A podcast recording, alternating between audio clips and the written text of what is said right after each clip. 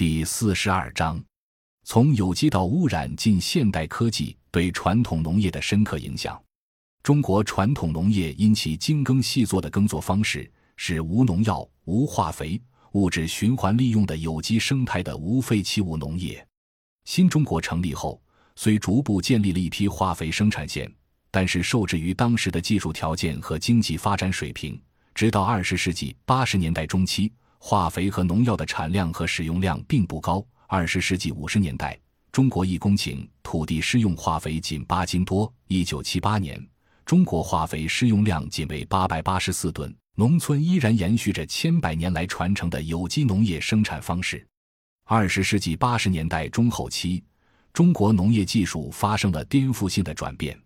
中国农业从低能耗、低污染的传统有机生产方式，大规模转向高能耗、高污染的化学农业，农药、化肥、除草剂、添加剂、农膜、转基因已经成为中国农业不可少的六大要素。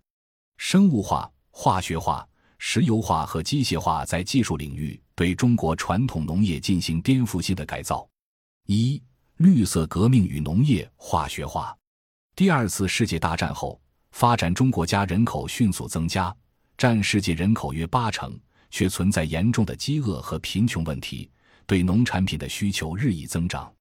如何依靠科学技术更快地发展农业，解决农产品供给问题？成为国际社会普遍关注的问题。受现代遗传学影响，追求传统品种与外来品种杂交技术，